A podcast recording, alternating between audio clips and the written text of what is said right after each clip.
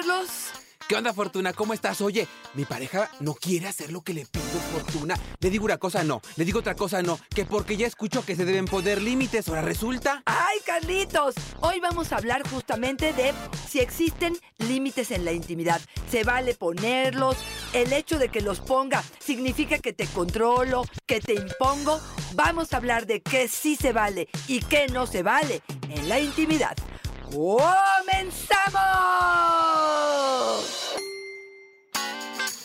Dichosa sexualidad. Con la sexóloga Fortuna Dicci y Carlos Hernández. Fíjate que escuché el, el, tema del que vamos a hablar hoy, Fortuna, y me parecía bien importante. Yo no puedo pensar en una forma de vida plena, placentera, sin poder decir lo que quiero y lo que no quiero.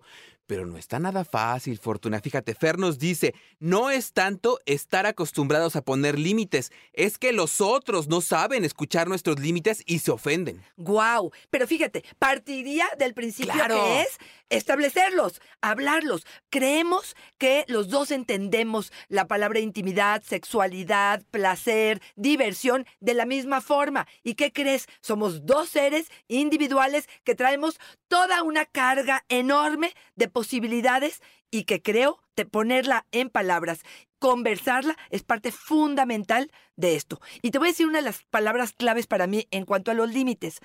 Disfrutarla y pasarla bien en el sexo implica sentirte seguro o segura. Es no estar en guardia, ni sentirme presionada. Es sentirme libre de hacer lo que quiero, de disfrutar como quiero y de poder decir no cuando algo de lo que me estás proponiendo no me gusta. Y aquí yo te preguntaría, Fortuna, porque me parece muy acertado lo que estás comentando, pero ¿qué sucede cuando gente como Lupis que nos dice, me cuesta poner límites porque después me da culpa? Los que sentimos esta culpa por decir no, los que sentimos culpa y aceptamos absolutamente todo porque no tenemos herramientas para comunicar un, un desagrado para el otro, para lo que nos está contando, los que no sabemos decir no al sexo oral o anal, aunque a mí no se me antoja, al trío que me pidió la pareja, nada más para que no se enoje el. Exactamente. Mira, yo creo que el aprender a poner límites tiene que ver con sentirme segura de lo que voy a hacer. Cuando tengo inseguridad o tengo culpa, tiene que ver con si yo pongo este límite, probablemente el otro se enoje, se vaya por allá a hacer esas Claro. travesuras con otra. Entonces, si yo no tengo esa claridad y si yo pongo en juego mi vida completa porque no estoy aceptando algo que tú estás queriendo hacer, me parece que estoy totalmente desarmada. Tendríamos que dar el espacio en la intimidad para hacer o no hacer algo que el otro se siente a gusto con ello. Y ojo, probablemente es hoy no. No sé si mañana, pero hoy aquí está mi límite. Por ejemplo, una de las que yo he manejado mucho o que pienso mucho que suceden son algunos fetiches, Carlos, que podría ser que para ti sea algo pues normal, no sé, tener sexo con tacones o ponerte un pañal o jugar con la comida o eh, no sé, orinarte encima de mí, la lluvia amarilla y probablemente para mí sea deshonroso, indigno. Y me parece que tendríamos que conversarlo. A lo mejor empezamos con algo suave, poco a poco, voy viendo cómo me voy sintiendo y tú con la apertura de, después de hacer la propuesta, a lo mejor de negociar estas situaciones para que para que los dos nos sintamos a gusto durante el sexo. Yo creo que esto es fundamental y yo creo que este es el punto en el que te juro que me ha tocado pacientes que me dicen, es que no me importa. A la hora de la calentura, no me importa si la otra no quiere. Yo quiero. Híjole. Y fíjate, justo ahí, y yo creo que hablas de un tema importante que es el tema de la negociación, porque Donovan nos dice, ¿y qué haces cuando la pareja a todo te dice que no? Híjole, yo te tengo que decir, a mí algo que me cuesta mucho trabajo en consultorio es cuando cada uno toma estas posiciones Exacto. radicales y dice, Sí, yo sí. no, no, no, no hay forma de que no. Dices, bueno, a lo mejor es un no que es de esos ne- innegociables, ¿no? Esos que dices, no me voy a mover de ahí porque para mí eso es importante. Bueno, entonces que sí, es que eso tampoco, eso tampoco, eso tampoco. Exacto, ¿Qué Carlos. haces con eso, Claro, Fortuna? yo creo que le diste al clavo. Primero, cuando vemos que esto tiene que ver con una soberbia, con una lucha de poderes o con un em, entercamiento total. Un desinterés, Exactamente, de decir, yo así me manejo y puede tener que ver, Carlos, no con ser terca, sino con que así me eduqué. Resulta que yo me eduqué donde vamos a tener sexo para tener hijos y a lo mejor de misionero. Tú me propones cualquier otra cosa y para mí es romper con estos valores. Entonces, ¿qué haría primero? Probablemente prepararnos, ir a algún curso, meternos a escuchar estos podcasts de dichosa sexualidad, abrir un poco la mente, tener alguna lectura, ir a lo mejor con alguien, un terapeuta, un consejero que nos abra un poco la mente y ir haciendo esto progresivamente, poco a poco, ir integrando algunos elementos. Lo mejor puedo cambiar de posición, a lo mejor me puedo ir a un motel y la otra persona va a tener mucha paciencia. Fíjate, cuando se habla de compatibilidad, yo en general les digo, no nacemos compatibles, nos hacemos compatibles. Pero cuando de verdad venimos de dos mundos radicalmente opuestos en valores, en creencias, en experiencias sexuales, en apertura para disfrutar, creo que nos metemos en problemas. Fíjate, Rocío nos dice algo fortuna que me llama la atención. Si yo le digo a mi pareja que me haga sexo oral y él no quiere, pero él sí quiere que yo se lo haga. Incluso ha terminado en mi boca sin que lo hubiéramos acordado. Fíjate. Eh, y, aquí me llama la atención porque dice hasta el final, los acuerdos deben ser un toma y daca. Fortuna, siempre los acuerdos son un toma y daca. Mira, este es uno de los temas que hace algunos años te hubiera dicho 50-50, yo te doy y tú me das. Hoy la verdad es que creo que habrá personas y habrá parejas que pueden aplicar la de no todo es parejo, ¿no? Si a ti no te importa que yo te haga un sexo oral, o más bien te gusta que te haga un sexo oral, pero tú no quieres hacerme un sexo oral, bueno, pues está sobre la mesa el asunto. Puedo decidir decirte, mi rey, a mí me encanta hacértelo, seguiré haciéndolo. Pero puedo decirte también con todo el derecho del mundo de tú no me lo haces, yo no te lo hago. Pero aquí es donde yo creo que viene la negociación, Carlos. Y es decir, a ver, ¿qué pasa si compramos un dique de, de plátano, de, de hierba buena? Estos donde no intercambiamos fluidos, a lo mejor no huelo tanto lo que está sucediendo. ¿Qué pasa si te pongo un poco de lubricante? ¿Qué pasa si lo hacemos en la regadera? ¿Qué pasa? O sea, como dar alternativas. Ahora, si en esencia no quieres hacerme sexo oral, tengo yo la posibilidad de decir, esto a mí no me gusta. Pero fíjate, una de las más dolorosas fue la última, el decir, no habíamos acordado que él eyaculara en mi boca y finalmente terminó. Yo creo que eso no se vale. Esa sí es una hijez. Esa sí fue meterle una espadita donde no se vale, porque lo que va a pasar con esto es que se merma la confianza. Y si yo no te tengo confianza, me va a costar más trabajo cualquier cuestión de intimidad y lo que me propongas, a lo mejor primero va a ser un no. Doris, Fortuna, acá hace unos días, Fortuna, fui a una grabación de una cosa de, de televisión y una de las especialistas decía, es que las mujeres tienen la culpa porque no saben decir que no, porque no ponen límites claros, porque están atados al hombre, por bla, bla, bla. Y decía todo, eh, sería tan fácil como decir no. Y fíjate, estoy viendo aquí en lo que nos dicen que nos piden que sea anónimo y nos dice que su esposo, en cuanto le dice que no, se pone muy violento y no sabe cómo accionar esa violencia. Fíjate, yo pensé en aquel momento en cómo a veces hacemos un juicio muy reduccionista sobre, híjole, es que eres, eres responsable porque no sabes decir que no a la pareja y con que dije que no y empoderada y todo esto. Oye, estás hablando desde tu privilegio. Exactamente. No todos tenemos las herramientas, ni la fuerza, ni la condición, ni el contexto, ni las enseñanzas de origen para poder decir que no y poner un límite claro. Fortuna, cuando estamos en esta situación en la que de plano no podríamos poner un límite por la situación en la que nos encontramos, ¿qué hacemos? Mira, yo sí creo que trabajar con nuestra autoestima, trabajar con las alternativas, trabajar con saber cuándo sí y cuándo decir que no, empezar a poner límites pequeños, Carlos, en cosas insignificantes como la llegada a lo mejor a tiempo a casa, algo, algo con respecto a la comida, alguna cuestión de horarios y empezar a ver de qué tanto el otro me permite poner esos límites, porque fíjate, uno cree que los límites son como paredes altísimas que me separan del otro. Y yo te diría que no. Yo te diría que justamente es una línea imaginaria donde yo me siento segura, pero me siento segura porque sé que tú no la vas a traspasar. Pero si tú eres un hombre violento y reaccionas con violencia y yo tengo todas las de perder, porque no trabajo, porque mis hijos están en casa, porque no sé hacer nada en mi vida, porque nunca me preparé exactamente donde tú estás diciendo, desde el privilegio, yo no puedo juzgar a esta mujer. Yo tengo que empezar a pensar que poco a poco voy proponiendo cosas. Ahora, ahí, por ejemplo, lo que te diría es, no, no quiero hacer sexo oral, que ella dijera y el otro se pone como loco, pero déjame decirte que otra cosa sí podría ser. O sea, dar alternativas diferentes probablemente cambie un poco la postura del otro. Y ahí lo que diríamos, claro que lo diríamos, es ¿qué haces ahí? Claro, exacto. Y replantearte si es el lugar donde quieres crecer, pasar la vida, compartir momentos, se supone que deberían ser de crecimiento. Y hace un momento, Fortuna, se me pasó contarte que también creo que algo, algo significativo es pensar que el espacio en el que estamos y la persona con la que estamos está actuando de buena voluntad. Es decir, hablábamos un poco de en qué momento debe ser equitativo tuyo, mío, todo el tiempo tuyo, mío, yo te correspondo el toma y daca.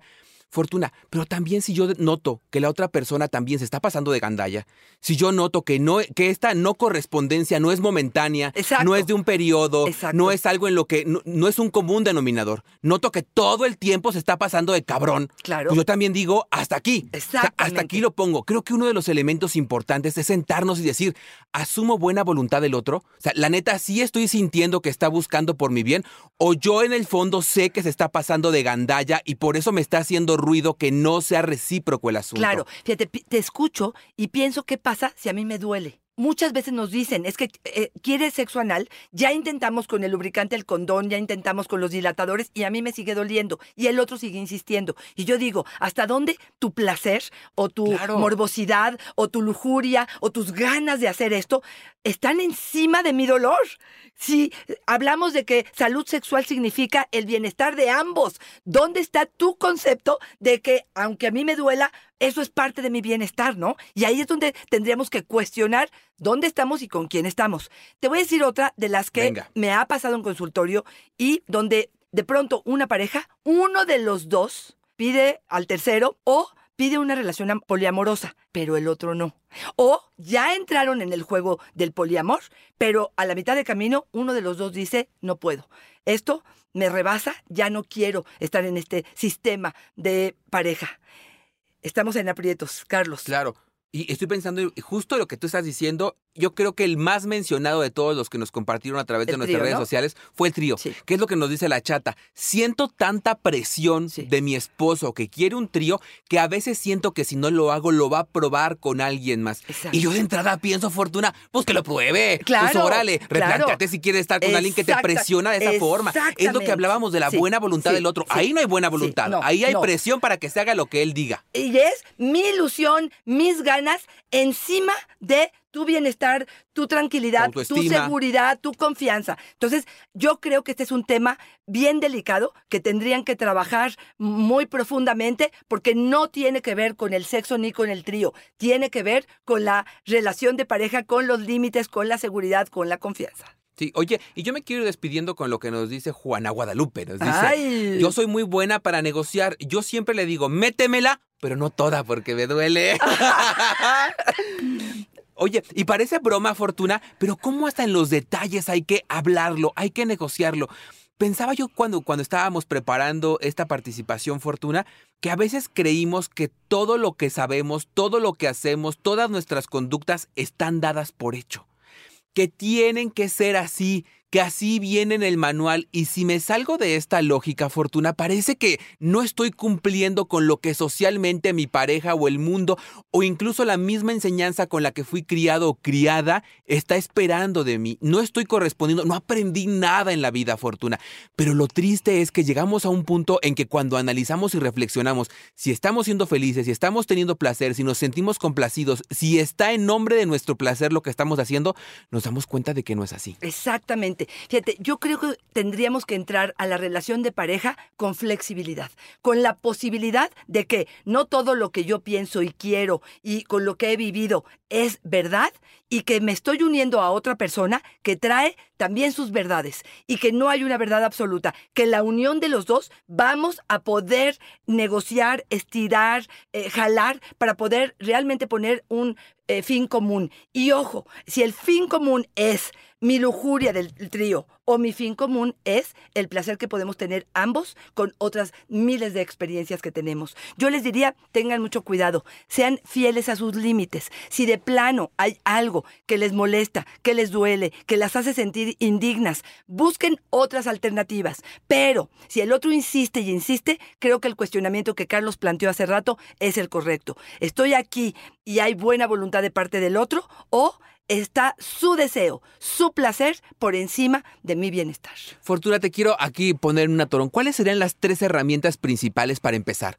Es decir, yo ya quiero poner límites. Yo ya me di cuenta que me están haciendo falta límites. Ya escuché todo el podcast y sí, la neta es que he permitido de todo a lo largo del tiempo, no solamente en la pareja, sino en el resto de las áreas de mi vida y quiero empezar a hacerlo. ¿Cuál sería ese 1, 2, 3 para comenzar a hacerlo? Mira, yo creo que uno tendría que ser que me conozca, que tenga trabajado mi autoestima, que pueda sentirme con derecho a oponerme a algo que el otro está sugiriendo. Dos, que tenga mucha claridad en dónde estoy poniendo ese límite y que no sea que me estoy dando cuenta que en toda nuestra vida, en todos los aspectos estoy poniendo límites, porque entonces pareciera que me estoy aislando. Entonces, tener claridad dónde sí y dónde no y hacerlo poco a poco. Ese sería el dos. Y el tres es negociar constantemente con estos límites y es tenerlos como muy claros en la mente, Carlos, porque a veces empezamos como a negociar o a flaquear y para el otro no le quedan claros, ya no sabe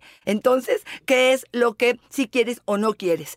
Yo creo que el hecho de ser congruente con lo que estamos haciendo, probar cosas nuevas no es algo malo, pero tener muy claro dónde está mi no y hasta hacer todo lo que esté en nuestras manos para que el otro pueda respetarlo. Y yo sumo una que generalmente va más dirigida a los hombres y es aprender a escuchar los límites, tener apertura a escucharlo y no ver el límite como un enemigo o como una forma de agresión, sino como una forma de negociar y de llegar a acuerdos que nos permitan vínculos horizontales, que al final del día es el objetivo de un vínculo sano, ¿no? Fortuna, si nos damos cuenta que nuestra relación de pareja anda mal, no sabemos poner límites. Por ejemplo, en el tema de la infidelidad, Fortuna, ya tuvimos varias infidelidades, yo las permito, las permito, las permito nomás para no tener problemas y hacemos el famoso borrón y cuenta nueva que no lleva a ningún lado. Que ni, ni piden perdón, ni hay una cuestión de empatía, nada más te dicen, ya, ya, ya, ya, ya, bájale, bájale y vámonos a lo que sigue. ¿Tú nos puedes echar la mano? Por favor, no duden en contactarme, arroba Fortuna es mi Twitter, Fortuna Sexóloga es mi Facebook y en Instagram estoy como Fortuna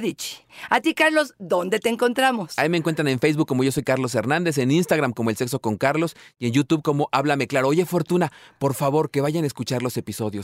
Más de 150 episodios ahí con información cachonda para disfrutar. ¿Y cuál es el más escuchado, Ay, Fortuna? Carlos, dinos, es que dinos. No, yo también, yo también. No lo puedo No creer. lo puedo entender porque no vivo esa realidad, pero dinos, ¿cuál es el más escuchado es de todos? el 242 y es el de ¿Qué hacer con un pene pequeño? ¡Ay, Carlos! ¡No lo puedo creer! Ojo, es el más escuchado de todo iHeartRadio en México. Es cómo gozar con un pene chico. Fortuna, hay mucha gente en esa condición. Mira, el operador ya lo escuchó cuatro veces y todo. ¡Qué barbaridad! Ya es un maestro. Sí, hay sí. que sacarle jugo a lo que tenemos. Gracias, mi operador. Hay que hablar mucho de tamaños porque parece que nuestra gente lo está necesitando.